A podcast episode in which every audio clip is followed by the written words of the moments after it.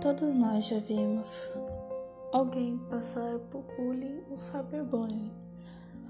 Essas pessoas que praticam buscam de qualquer forma, aparência, jeito de vestir, modo de agir, para fazer uma brincadeira sem graça.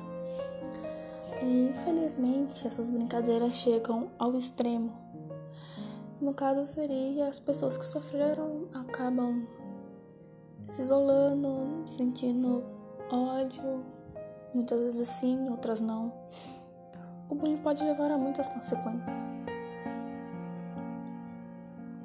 Uma dessas consequências é a depressão. A outra que já aconteceu é massacre, para descontar.